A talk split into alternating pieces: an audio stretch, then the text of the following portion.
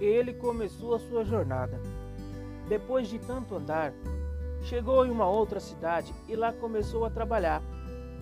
Fez bons amigos, ficou lá naquela cidade por um bom tempo, arrumou um serviço em outro canavial, recomeçou a sua vida. Quando completou 28 anos, achou que tudo que ali havia feito não era o propósito de sua vida e não era o que ele estava procurando. Ficou mais velho, com uma linda aparência, os seus cabelos negros bem cortados, seus olhos negros como a noite, um lindo rapaz que qualquer mulher ajoelhava-se aos seus pés. Mesmo assim, não tirava proveito de sua beleza.